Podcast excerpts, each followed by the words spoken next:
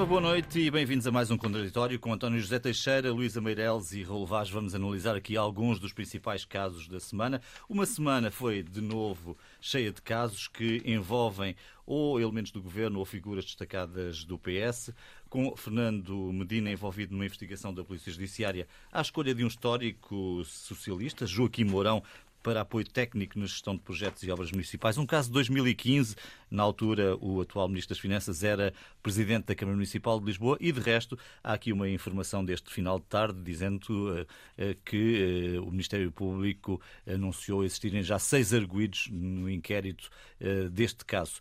três sociedades e os seus representantes. Há também notícia desta semana de que o antigo Ministro da Defesa e atual Ministro dos Estrangeiros sabia ou soube uma semana depois do início dos trabalhos da derrapagem nos custos do Hospital Militar de Belém. E estes casos, tendo como pano de fundo uma discussão que foi pública sobre a aplicação ou não do questionário, chamemos-lhe questionário preventivo, aos atuais membros do governo, Marcelo dizendo que sim, Costa dizendo que isso era desnecessário. Estes sinais, António José Teixeira, podem vir a deslaçar o atual Executivo? Bom, podem vir, eu diria que já estão a deslaçar eh, o Executivo, mas pior do que tudo, eh, parece-me que nesta altura há um descrédito generalizado em relação à política, os políticos. Eh, julgo que talvez a, a, a frase simples, duas palavras farão, dirão tudo, que é político, logo suspeito. Isto é tudo o que poderia acontecer de pior para o regime democrático, o tal que é o pior de todos, com a exclusão de todos os outros, como costumamos dizer. Eh, a verdade é que se está a abrir caminho para uma deriva muito difícil.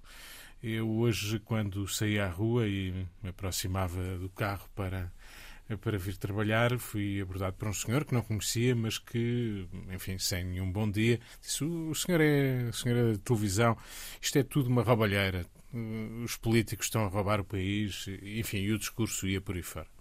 Claro que isto existe sempre, eh, claro que isto é compreensível, não quer dizer que toda a gente se comporte assim, mas os contributos que têm sido dados a diversos níveis para que muitas pessoas acreditem que os políticos não são sérios, por natureza, se estão lá é porque têm um interesse próprio uhum. e não têm um interesse público.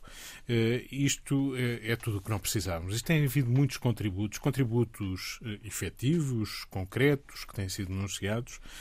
Falaste em alguns casos esta semana, o que soubemos sobre Jamil Madeira, por exemplo, quando manteve a função de consultor, ela depois interrompeu, mas, digamos, está registada como lobbyista em Bruxelas e ser deputada, pelo menos durante algum tempo, Uh, não é propriamente um exemplo. Não é recomendável. Um, um, exemplo muito recomendável, para não dizer que não é mesmo recomendável mesmo que nada tenha acontecido de ilegal, no sentido em que tenha tomado alguma decisão eh, enquanto política, enquanto dirigente do Partido Socialista, no sentido de favorecer quem eh, contratou como consultora, mas esta mistura é tudo menos, menos saudável.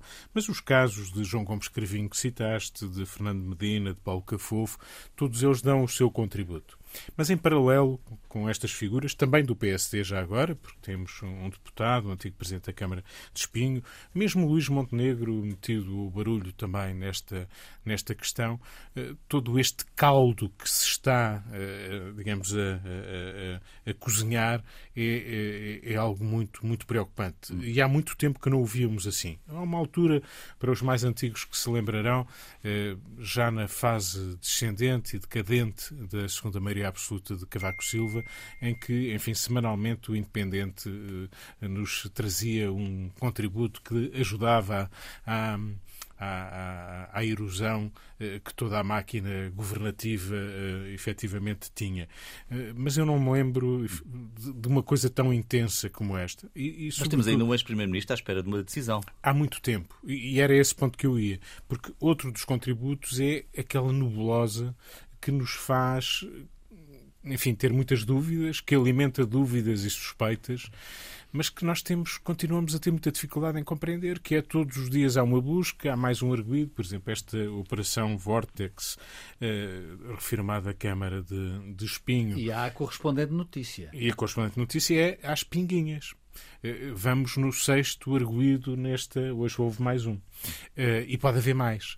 E não se sabe o que é que acontecerá com o deputado do PSD, que já tem muitas notícias, coleciona muitas notícias, mas ainda não há, nem sequer há, há, há qualquer uh, informação sobre uh, a relação concreta dele com este processo. a justiça, diz-se sempre, tem outro tempo, é lenta, mas buscas na Câmara de Lisboa que houve esta semana a propósito de Joaquim Mourão e de, eh, e de Fernando Medina, eh, disseste o ano 2015, estamos em 2023. Buscas agora Sim. Eh, o processo em que contorno estar também não sabemos. Há alguém, alguma coisa uh, que se possa apontar, vai ficar mais quantos anos? E nós podíamos, uh, em relação a Fernando Medina, podíamos ainda recuar. Eu de repente estava-me a lembrar de um debate que fiz com os candidatos à Câmara de Lisboa na primeira vez que uh, Fernando Medina se candidatou. Nessa semana ou nessas semanas tinha vindo a público uma história que tinha a ver com a compra de um apartamento. Ah, na Avenida República. Isto, não. nas Avenidas Novas, em Lisboa. Um, ehm, essa história que foi muito sonante e que marcou a campanha eleitoral e os últimos dias, é muito próximo das eleições, não voltou a ter nenhum desenvolvimento. Uhum. Até hoje, zero. Essa história tinha pernas para dar, não teve, foi arquivada, ainda pode aparecer um destes dias, não sabemos. É, é, que isto depois também, de repente, eh, eu não digo que a gente comece a suspeitar também da justiça, mas uh, temos dificuldade em entender que todos os dias há mais qualquer coisinha que vai lançar mais uma nova suspeita. Só para, eh, para juntar a isto e rematar, uh, o questionário milagroso de que falámos a semana passada também aqui continua a dar que falar a fazer e, o seu e caminho. continua a propiciar um ping-pong entre uh, Marcelo Rebelo de Sousa e António Costa que julgo que não é muito saudável porque se tem essa divergência era importante que a resolvessem entre eles e que não apareçam repetidamente a, a, a reafirmar princípios e, e desacordos. É, é, tudo o que não precisávamos. Esse questionário, obviamente, não resolve uh, problemas por si só. Uh, não sei se os membros do atual governo têm que preencher por escrito ou se têm que lê-lo e ver se há algum problema com eles em relação àquelas questões que são levantadas. O, o Rui Tavares dizia esta semana uma frase curiosa de bom, o questionário foi a escapatória ao populismo que acabou por ser uma cedência ao populismo e é disso que se trata. Eh, os problemas não se resolvem com questionários, os problemas são políticos, têm que ter, têm que ter atitudes, têm que ter compromissos assumidos. E nós temos que uh, continuar a combater pela democracia acreditando que, apesar de tantos pecados que estão aqui a vir ao de cima e de tantas suspeições, que é preciso acreditarmos em alguma coisa que nos comprometa no essencial enquanto sociedade, enquanto país, enquanto Estado. E isso, nesta altura, está a ter uh, contributos muito negativos que estão uh, não apenas a criar uh, deslaçamento no governo, mas na própria sociedade portuguesa. Luísa, como é que olhas para esta questão? Sendo que há aqui dois, duas formas de olhar, pelo menos, não é? Uma, um olhar de que a justiça estará a funcionar, outro de que estes casos não se resolvem, fica a suspeita, como esse caso do apartamento, e isso é perturbador. A mim perturba-me. Uh, ah, um, e sem querer também lançar suspeições, uh, perturba-me o particular uh, sentido de timing do Ministério Público em relação a vários processos. Mas eu, no geral, estou de acordo com o que disse o António. Eu acho que nós estamos, e nomeadamente com aquele exemplo que ele citou do tal transeunte que o que, o, que se atravessou no seu caminho, que o abordou, porque nós estamos a caminhar para uma sociedade de absoluta desconfiança, como dizia hoje Francisco Assis numa entrevista ao Jornal Expresso. E eu acho que isto é péssimo, é terrível, porque efetivamente uma sociedade deste tipo, uma sociedade à deriva desta maneira, só redunda depois em apelos autoritários, não é? em apelos a uma, a, a uma autoridade. Quer dizer, um regime autoritário, autoritarismo, digamos assim. Uh, eu preocupa-me tudo isto e às tantas os casos ou as situações são tão já são tão frequentes que eu ou, ou tão uh, uma após outra, não é? Tão sistemáticas que nós. Tão sequenciadas. Tão sequenciadas que eu até tenho dúvidas, até tenho dúvidas que o, o cidadão comum tenha a, a noção, uh, consiga, a, consiga absorver, porque isto é dado aos pedacinhos, aos, e, e sempre, como disse, com um timing perfeito, porque muitas vezes as coisas, como acontece com o Cafofo da Madeira, as coisas, e que foi Presidente da Câmara há muitos anos, já estavam lá, não há arguídos, o processo não se sabe, só sabe que existe um processo. Em relação a este do Medina, efetivamente houve uma coisa nova, que foi as buscas à Câmara, mas foi uh, sete anos depois, ou coisa que o valha. Uh, em relação ao Cravinho, agora Bom, uh, é uma coisa que acaba de, de digamos... Ser conhecida de ser, ou divulgada. Sim, de ser divulgada, que ele conhecia... A derrapagem uh, dos custos. O que sabe é que ele sabia que havia uma, uma, uma derrapagem de custos, mas que continua-se a manter, quer dizer, ele não os autorizou, mas pronto, que os conhecia, enfim, digamos que é também uma renovação daquilo que já se conhecia, porque era uma notícia do Diário Notícias logo em 21 quando isso aconteceu. Portanto, há, há aqui uma, uma, uma sequência das coisas que me perturba e porque efetivamente acho que às tantas parece que andamos à caça do próximo escândalo, não é? Uh, isto uh, preocupa-me, preocupa-me e acho que nós jornalistas nos interpela diretamente. Agora, a outra situação tem a ver, a outra questão, quero eu dizer, tem a ver com a situação criada no país de, de, de instabilidade política ou aquilo que as pessoas podem sentir. Ou seja, hum, nós estamos a viver um período de grande conflitualidade, não é?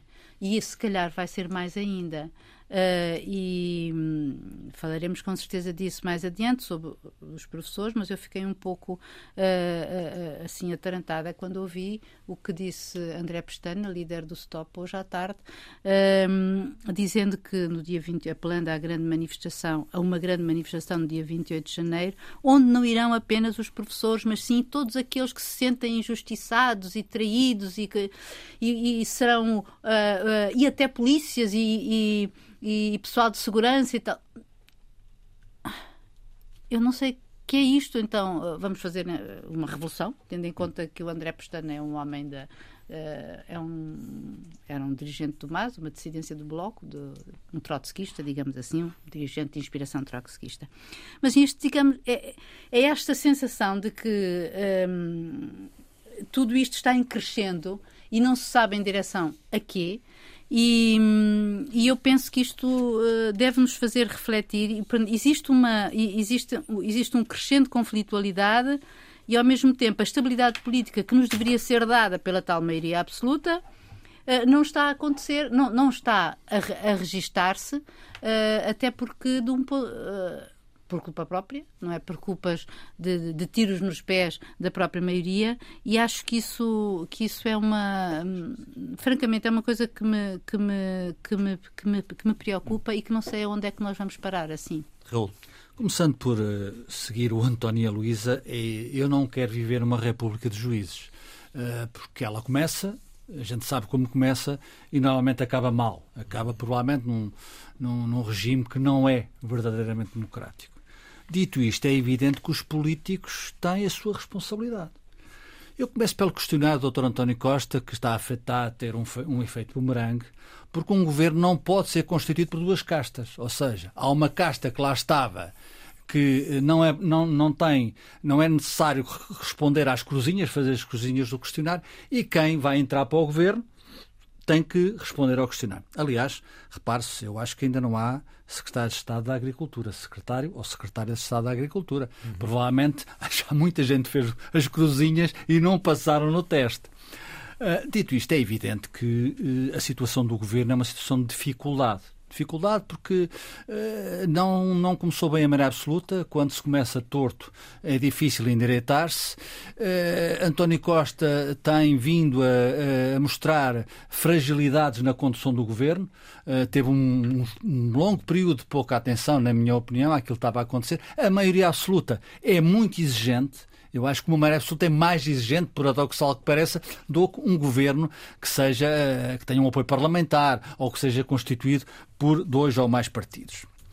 E agora há, obviamente, um dado novo na política portuguesa. Esse é novo, é recente, tem algumas semanas, que é, de facto, eh, a desintonia pública entre o Presidente da República e o Primeiro-Ministro. Uhum. Uh, nós todos nos lembramos de Paris, o célebre guarda-chuva. Uh, não sei se haverá sempre Paris nesta relação que durou quase sete anos, uh, mas, na minha opinião, o Presidente da República tem razão. Tem razão porquê? Começando pelo, pelo questionário, é evidente que este questionário aplica-se a qualquer membro do governo, seja esteja lá, não, esteja para entrar ou, ou, ou, ou, ou ainda lá esteja.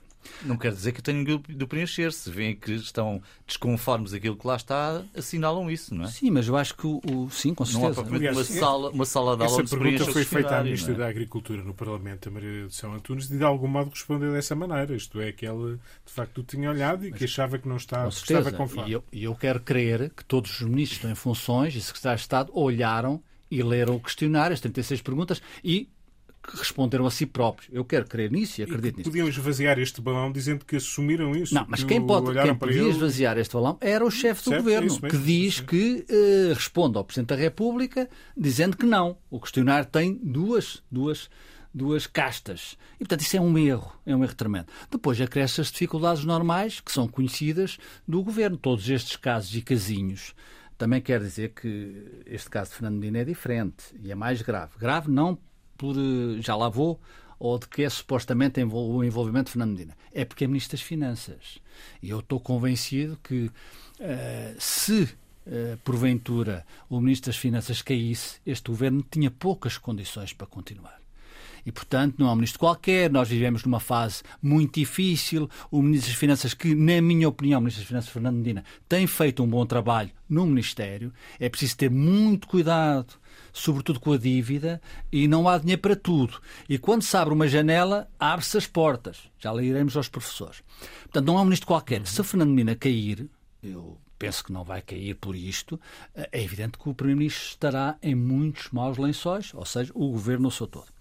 Uh, em relação ao caso Fernandina e, e, e, diferenciando como eu já o fiz dos outros, é evidente que também me parece, causa uma, uma perplexidade, que Fernandina não saiba porque é Ministro das Finanças, é um cidadão como de qualquer. A Justiça não faz Justiça para uh, uma série A ou uma série B ou C. Uhum. É evidente que é um cidadão como. Mas eu acho que era exigível, era exigível, da parte uh, da Justiça ou do sistema de Justiça ou uh, quem está envolvido nesta investigação que levou às buscas na Câmara Municipal de Lisboa esta semana, que avaliasse e dissesse qual é o envolvimento, o grau de envolvimento do ex-presidente da Câmara de Lisboa, que hoje é Ministro das Finanças. E isto, com isto, eu não quero dizer que haja uma justiça para uns e uma justiça para ricos, ou para ministros e uma justiça para pobres.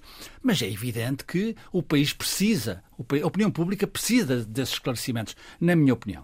Uh, é evidente que Fernando Medina, uh, em 2015, uh, ele próprio diz que assinou um despacho, um papel, para que Joaquim Mourão viesse tratar das obras uh, em Lisboa, na Fontes Pereira de Melo, na Avenida da República, no Marquês, etc. Lisboa estava, de certa forma, um estaleiro, é verdade. Mas eu pergunto, nos milhares de, de, de, funcionários da Câmara de Lisboa, não haveria alguém que fosse capaz, um duar qualquer, de pôr, pôr uh, ordem e, e, meter as mãos na massa nas obras que, que estavam em Lisboa? Eu não sei se haveria, mas isto é uma, é uma, é uma perplexidade também me causa. Uhum. Ou me causa uma perplexidade, melhor dizendo. Uh, e há depois o envolvimento também, neste caso, uh, do vice-presidente da Câmara de Lisboa, o engenheiro Manuel, o arquiteto Manuel Salgado, uh, que tinha muito poder na Câmara de Lisboa, é público e notório, e que tinha uma equipa, uma equipa forte na Câmara de Lisboa. Não haveria ninguém na, na, na equipa de Manuel Salgado que pudesse fazer o trabalho de Joaquim Mourão.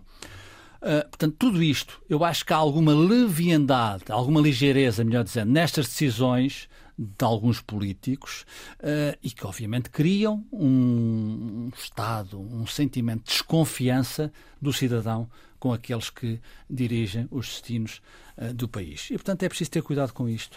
Uh, e eu penso que o Primeiro-Ministro uh, tem que, já o disse aqui e repito para terminar, tem que meter verdadeiramente, apesar de reconhecer que é muito as dificuldades são grandes, mas meter a mão na massa e dizer: eu estou aqui, isto é igual para todos, a nível do governo, em relação ao questionário, e de uma vez por todas aproximar-se daquilo que eu acho que são as ideias que o Presidente da República tem vindo a dizer diariamente.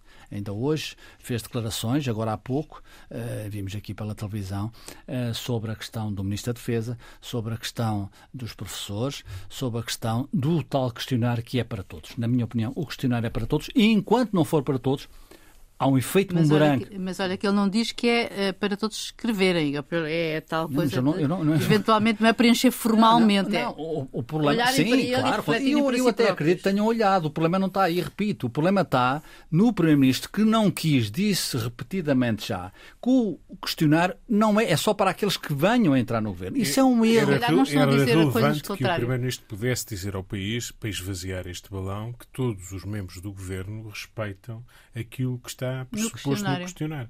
Claro. De que forma é que o fizeram? Eh, isso aí nós não. Agora, esse compromisso. Esse compromisso e já é difícil agora dar o dito por não dito. E agora é mais complicado e, portanto, quando em público. O problema habita neste momento, eh, ou neste caso, na cabeça do chefe do governo.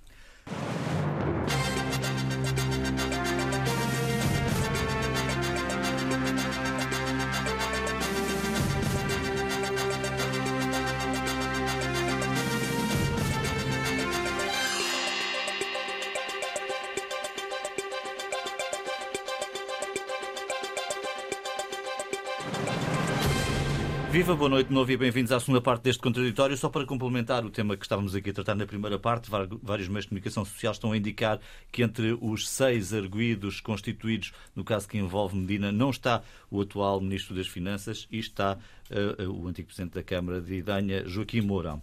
Vamos avançar para o outro tema, a questão dos professores. Negociações durante a semana entre o Ministério e sindicatos não chegaram a bom porto. Essas negociações deverão prosseguir, mas para já o que uh, prossegue ou que prossegue são as greves e são também manifestações já convocadas, quer pelo FEMPROF, quer pelo sindicato STOP. Como é que se sai daqui, António? Parece-me que essa é a principal questão.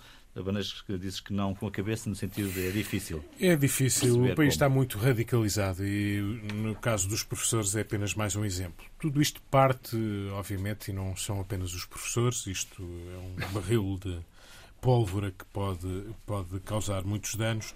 Eh, há um descontentamento enorme eh, relativamente às condições de trabalho de muitas classes profissionais, os professores são uma delas, e, à partida, eh, não é difícil reconhecer razão genérica aos professores, seja sobre as carreiras, seja sobre a precariedade do seu trabalho, seja sobre as distâncias que muitos têm durante anos e anos percorrer. E, portanto, há um ponto de partida, e essa também é a explicação da adesão significativa que estas greves e manifestações têm tido, há um ponto de partida que, eh, cuja razão percebemos. Mas, chegados aqui, os professores correm um risco grande nesta altura, que é a continuação destas greves, eh, manifestações, eh, pode causar no país, na sociedade portuguesa, uma impressão muito negativa. Isto é, o Presidente da República, aliás, chamou a atenção para isso os últimos dois anos, em termos de aproveitamento escolar, de rendimento, de, de forma de trabalhar da escola. Eh, foram anos que, de algum modo, foram praticamente perdidos eh, e nós estamos já de praticamente há dois meses há dois meses em que a perturbação nas escolas é enorme. Uh, o Presidente chamava a atenção que não falta muito tempo para virem as avaliações e nós corremos o risco de ter um terceiro ano perdido nas escolas. E isso é tudo o que não devia acontecer. Independentemente das razões dos professores, de facto, se estamos a assistir a negociações, uh, há as duas partes, ou as várias partes, uma vez que há vários sindicatos, estão a reunir-se com o governo. Há propostas que estão em cima da mesa e sabemos que as duas partes estão a colocar propostas em cima da mesa. Durante este período, eu julgo que era lícito e era compreensível pensar que suspendiam estas formas de luta. Independentemente, depois, no final, haver ou não haver razão para uhum. as continuar, para as retomar, eh, e isso obviamente está na liberdade de, eh, dos, dos professores.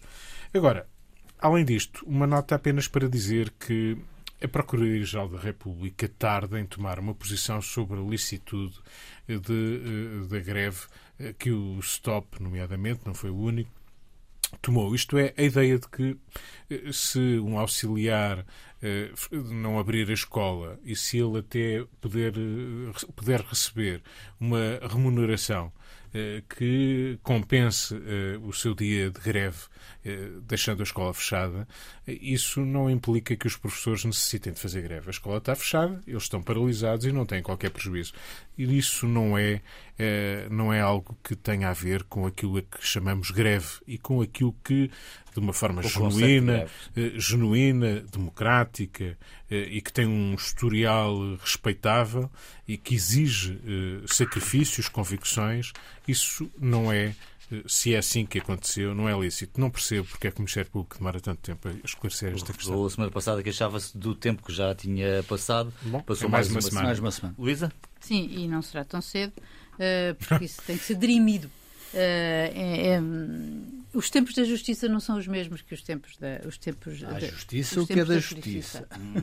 É incompreensível. É verdade. É Sigamos verdade. António Costa. É, é incompreensível. Uh, a mim, acho.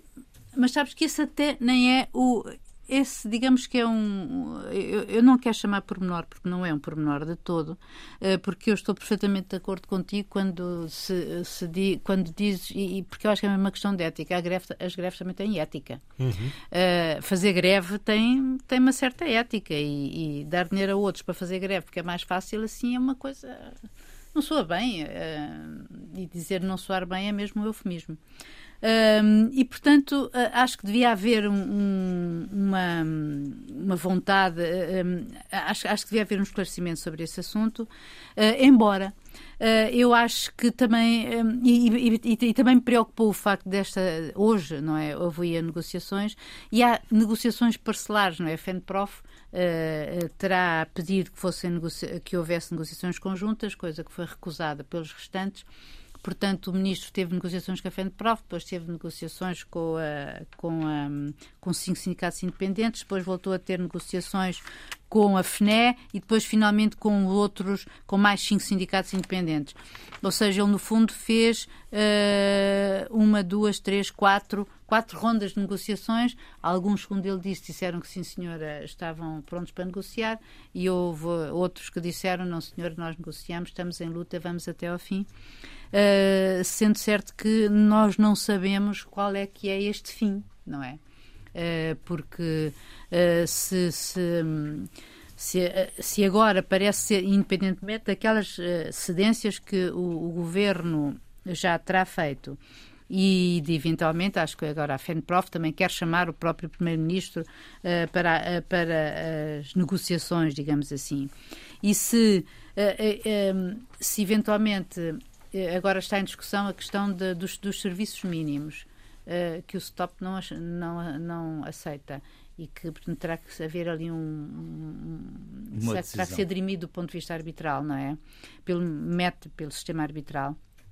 Ou se o governo uh, cai no erro, digamos assim, de decretar alguma espécie de requisição civil, uh, eu acho que a frustração da derrota vai dar um grande espaço ao, olha, ao Chega. Hum. porque aí acumula uh, acumula um, outro tipo de, de, de, ressentimentos. Eu acho que, na verdade, os, os professores, já se disse aqui, e, e, e, acho que, na verdade, quando eles dizem querem respeito, é mesmo, eles merecem todo o respeito, porque são eles que educam os nossos filhos. Mas está a meter muito, muitos temas no mesmo saco, nomeadamente a contagem do tempo de serviço, está seis anos e seis meses Exato. e seis dias. E agora, e a ao... diferença para com os Açores e a Madeira. Uh, enfim, há aqui uma quantidade parece, de enorme de situações. Parece as coisas que se deitam para cima da mesa parece que são deitadas para cima da mesa para que não se chegue a conclusão nenhuma, porque vai haver sempre uma negociação, um, alguma coisa que vai ficar de fora. É como e a, a recuperação de todo o tempo de serviço. Dos nove anos. anos nove exatamente, estes nove anos. É. é uma coisa que há dois anos ou três teve, aliás, foi em causa. Ah, em foi, 2019, foi motivo, Primeiro-Ministro ameaçou demitir-se. Ameaçou demitir-se por causa disso, Exatamente. não é? Quem põe, e, quem põe achas na fogueira às vezes se queima. E agora, e, mas agora, voltar com isso, isso não é apenas Quer dizer, ser é justo, mas isso era justo para toda a gente. Sim, quer não é dizer, é um tema só dos professores. Não é um tema só dos professores. contrário. Mas o problema, o problema está que não é só dos professores. E quando os professores exigem, e na minha opinião, com todo o direito, porque andam a brincar com os professores há muito tempo, já citei 2019, quando o Primeiro-Ministro António Costa, então na Geringonça, uh, e, e, o Dr. Rui Rio também o ajudou, teve que recuar, ou teve não, quis recuou regular. Mesmo. Recuou mesmo. Que recuou e, portanto, o governo iria cair. Portanto, isto é evidente que é uma sucessão. Há sete anos que António Costa está no, no governo. Portanto, é primeiro-ministro. Portanto, não podemos também esquecer isto. Ou seja, Mas é legítimo pedir essa é legítimo. recuperação do tempo de que foi cortado para trás. Ó João, eu não entro nos pormenores. Eu acho que é Mas isso é legítimo. um- é absolutamente não, não, decisivo, Não, não é? não é nada decisivo. O decisivo foi sete anos em que eu não vi o professor Mário Nogueira. Agora acordou. Ele diz que o governo tem que acordar. Acordou agora. Porque não houve greves. O, o FENPROF esteve adormecida, porque a geringonça assim exigia. Eh, Sabe-se de quem é o sindicato afeto que liderado por Mário Nogueira. Catarina Martins está bem, em 2019 espingardou, mas esteve sossegada, agora colou-se ao stop. Onde está o stop está a Catarina Martins. Portanto, há responsabilidades que são responsabilidades públicas, notórias e políticas de quem esteve no governo ou de quem apoiou o governo. Há sete anos não foi feito nada. Eu concordo inteiramente com o Primeiro-Ministro quando diz que não se pode andar 15 anos uh, de um lado para o outro a dar aulas sem se ver uma luz ao fundo, no, no meio do túnel. Portanto, isto é absolutamente in- inqualificável. É evidente agora o problema eu percebo o governo. Quer dizer, o que resta ao Partido Socialista, e bem, são as contas certas. Se perderem as contas certas, esta geringonça e esta maioria absoluta começam a fazer muito pouco sentido. A geringonça, na minha opinião, eh, fez pouco sentido, mas enfim, mas teve algumas coisas que um dia a história contará. Portanto, resta ao Partido Socialista as contas certas. Por isso é que Fernando Medina, Ministro da- da- das Finanças, disse em Bruxelas não há, não há pão para malucos, se me permitir a expressão. Portanto, e isto, obviamente, é um problema da sociedade portuguesa. As pessoas têm razão. Poderão não ter razão, poderão estar a, a ser excessivos. É evidente, é a natureza humana a funcionar. Quando se não dá, não se trata eh, com cuidado de um problema que está a germinar, que estava em Portugal, toda a gente sabia. Quem é que agora? Agora envolve, obviamente, alunos que não têm aulas. A matemática portuguesa está um desastre. Um desastre. Estas gerações vão ser castigadas, castigadas, mesmo no ensino secundário, eh, vão ser castigadas. Porquê? Por irresponsabilidade dos responsáveis políticos. E, obviamente, não- não- isto não começou há sete anos. É preciso dizer com clareza. Mas já há responsabilidade de quem está no governo. E, portanto, agora resolver é difícil, eu reconheço. Eu, o papel do, do, do ministro João Costa é muito complicado. Porque se Medina abre uma janela, as portas abrem-se todas. Não há só professores em Portugal. Há funcionários públicos que também quererão ser reconhecidos. Há, há os polícias agora. eh, hoje, hoje médicos, eh, o- o- enfermeiros. a- o Stop, o Stop eh, lançou eh, 28 de janeiro uma, há uma outra Sim, manif- na próxima semana. e uma greve eh, que será que ele já Greve de sei. os polícias já querem aderir ou juntar aos só professores. Isto é um caldo, isto é uma panela de pressão que um dia rebenta. E quem é que pode dirimir isto e resolver? O governo. Portanto, o governo tem que ser responsável pelo que está a acontecer e, sobretudo, responsáveis estão lá há sete anos. E, portanto, o- E, e já agora convinha. E João Costa da Lata também lá está há sete Oh, anos. Raul, deixa só dizerem um- uma coisa. E os partidos da oposição, é muito curioso ver nesta matéria que chega claro. eh, a Iniciativa Liberal, o PAN, eh, o PCP, o PST, estão todos juntos, estão todos solidários. E neste movimento de radicalização liderado pelo STOP, convém dizer, é uma dissidência. É, é liderado por alguém que eh, uma dissidência radical do bloco de esquerda. É curioso ver que do Chega ao PST, passando pelo PAN o- e o bloco de esquerda e a Iniciativa Liberal, toda a gente parece estar do mesmo lado. É curioso. é a oposição É. a funcionar. Talvez isto possa dar um mau resultado para É, aqueles que é. pensam que têm a ganhar com isto. Ah, sim, é provável, é provável. É provável. Bom, peço também uma, uma análise breve àquilo que está a acontecer na TAP. Temos greve marcada e, portanto, também alguma convulsão eh, laboral dentro da TAP. Greve marcada para 25 a 31 de janeiro, que poderá afetar mais de 1.300 voos. Numa semana em que tivemos no eh, Parlamento, chamada pelo Chega, a Presidente Executiva da TAP eh, foi à Comissão de Economia explicar uma série de situações, nomeadamente a saída de Alexandra Reis para a nave, situação da qual ela disse que não ter tido conhecimento, não sabia, portanto, que ela tinha sido nomeada para a nave, leu no jornal e explicou também em parte hum, eh, a questão das imunizações, dizendo e centrando muito a sua intervenção eh, no processo de reestruturação da companhia. Eh, António, percebe-se que a TAP está, de facto, ainda em muitas dificuldades, apesar de ter tido um ano bom. Alguém dizia que a TAP, julgo que esta semana, a TAP pode ser o fator, de- a perdição do governo. E a questão aqui não é apenas deste governo, é de vários governos. A forma como não sabem gerir eh, os serviços, seja porque não apostam suficientemente neles, e é sempre preciso vir alguém de fora para resolver questões que deviam ser resolvidas dentro. E, e eu, nós já não sabemos o que é que estamos a falar, porque quando olhamos para a TAP, essa audição de que falaste, houve perguntas por responder, enfim, não, não é surpreendente.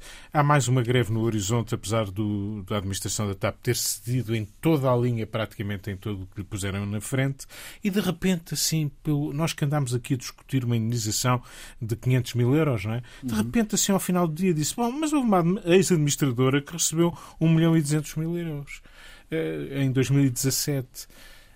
Quer dizer, esta gestão, que é uma gestão de empresas em situações eh, financeiras difíceis e complicadas, eh, isto é, é, é todo muito mau. E, e, de facto, este alimento que todos os dias vamos dando para os populistas é, é, é estar a alimentá-los com alguma coisa em que, ainda por cima, eh, muitas vezes há toda a razão para criticar quem tutela e quem gera empresas públicas e que tem este resultado. Luísa.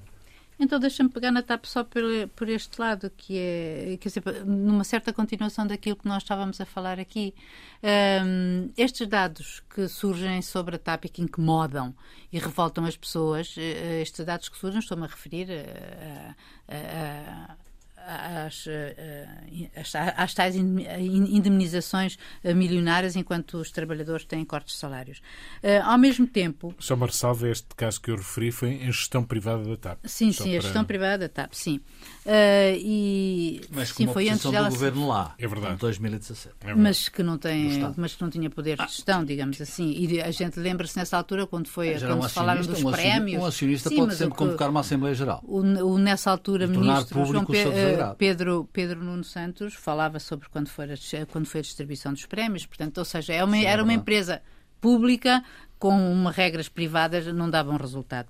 Mas o que eu gostaria de ligar era era a, a, a, este aspecto que, mais uma vez, as tais, uh, este clima, por um lado, governo fraco ou enfraquecido, e por outro, uh, esta, esta certa um, uh, alarme social que leva a, a, um, a tal sociedade à deriva e de desconfiança, que faz com que, efetivamente, das 14 reivindicações, 12 a TAP cedeu, ficam duas pequenas, e isso justifica que os tripulantes da TAP mantenham a greve por sete dias, que vai afetar, vai trazer prejuízo de 68 milhões e vai afetar 156 mil pessoas, visto que são 1.316 voos.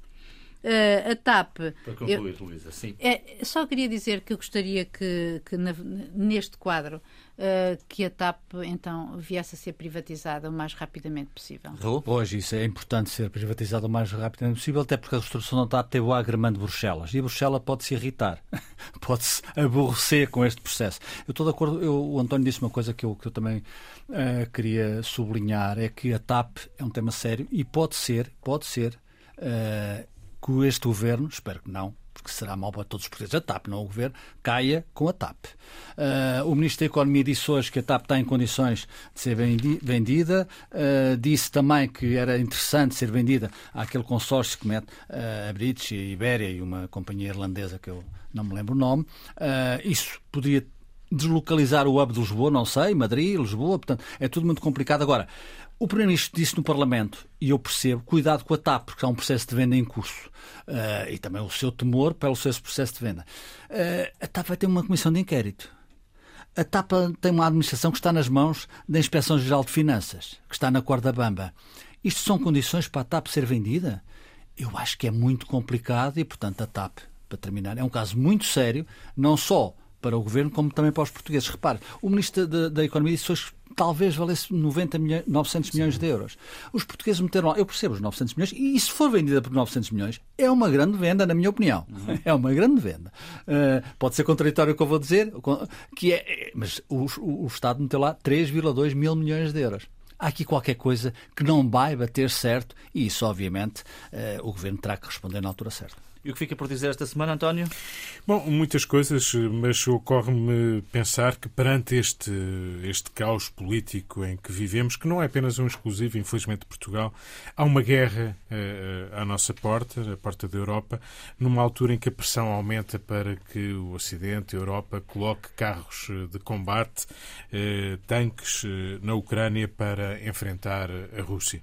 Estamos num momento importante, julgo já nesta altura, não apenas na próxima primavera, primavera, como tem sido dito. Há, de facto, uma guerra cruel, como todas as guerras à nossa porta. Eh, passam agora 11 meses eh, da invasão da Ucrânia e o mundo está a ficar caótico. Eh, e isto é algo muito preocupante. Para não ser o desânimo completo, deixo aqui pelo menos um, um apelo à racionalidade. Se quiserem também à poesia, passam hoje 100 anos e um dia de, do nascimento de Eugênio de Andrade. Fica aqui um convite à poesia perante tanto drama e tanto desânimo. Luísa? E de 50 anos da morte da Milcar Cabral. Hoje mesmo. Uh, eu queria dizer duas coisas. Uma, delas, uma delas reduz a uma frase, que é a, a, a frase de, em que, de demissão de, de Jacinda Arner, que é a primeira-ministra da Nova Zelândia, e que disse um, uma frase muito interessante da maneira como ela vê e coloca a questão do, do que é governar. Não posso e não devo fazer o trabalho a menos que tenha um tanque cheio e um pouco de reserva para os desafios não planeados e inesperados que inevitavelmente surgem. Tem, acho que tem, tem, tem alguma graça, tiro-lhe tiro o meu chapéu. O outro assunto mais grave e mais sério, quer dizer, este também é, este não é uhum. grave, é sério, mas um outro assunto sério e grave foi o relatório da Oxfam no dia que abriu, começou uh, Davos, em que, que, segundo as contas que ele fez, Elon Musk, como sabemos, o milionário, agora dono do Twitter e do Tesla, etc, etc, uh, paga 3% de impostos. Um vendedora... 3% de impostos. Eu uma também quero. Uma vendedora do Uganda paga 40%. Desde 2020, 63% de toda a nova riqueza foi cativada por 1% dos mais ricos os 24 bilhões, eh, ou seja, foram 24 bilhões. O restante, 37%, foi para o resto da população. A desigualdade é o tema dos nossos dias. Está aí, é bem claro. um dia pode dar as Um dia pode dar as uh, Duas, uh, não são perplexidades, mas perguntas sem resposta. Eu acho que o Zé Miguel Judas tem uma, uma, umas perguntas sem resposta no comentário na SIC Notícias, mas duas perguntas. A Iniciativa Liberal vai reunir uh, amanhã e domingo para escolher uma nova liderança. A iniciativa liberal tem, na minha opinião, já o disse aqui, uh, é, não é Joaquim, João Coutinho de Figueiredo, mas estas eleições foram, uh, o resultado há 10 meses uh, foi conseguido muito pela cara de João Coutinho de Figueiredo, como aliás também o Presidente da República disse, o, a cara, o senhor António Costa é a cara da maioria absoluta, eu acho que o resultado da uhum. iniciativa liberal tem a cara de Joaquim de, João Coutinho de Figueiredo. Uh, e eu fico, mas porquê é que João Coutinho Figueiredo vai sair? Uh, e eu gosto de João Coutinho Figueiredo. E, portanto, espero este fim de semana que alguém possa dar essa, a resposta a essa pergunta. A outra pergunta é uh, de que é que o Primeiro-Ministro está à espera para já passaram dois meses. É estranho, é estranho. Não estou a dizer que não vai dar resposta e certamente vai dar. Para responder às questões do, do PST, julgo que foi o PST, sobre a venda do Banif em condições, foi vendido ao Santander, sabemos, 150 milhões de euros. O Estado meteu lá, os portugueses meteram lá 2,25 milhões de euros. Portanto, é preciso responder a isto, embora, obviamente, também fica por dizer eh, como é que o governo anterior deixou o Banif. É preciso dizer como é que o governo, uh, PSD-CDS, deixou o Banif. Isto tudo está tudo ligado, na minha opinião. Uh, e depois também o Primeiro-Ministro dizer quando é que vai processar e como é que vai processar o, o, Governador do Banco de Portugal, Carlos Costa, que, como eu já disse aqui e vou repito, uh, não tinha o direito, direito, eu digo direito, de fazer a vingança que fez, uh, porque é feio. E ficamos por aqui com estas ideias dos nossos comentadores. Contraditório e volta na próxima sexta-feira. Bom fim de semana, boa semana.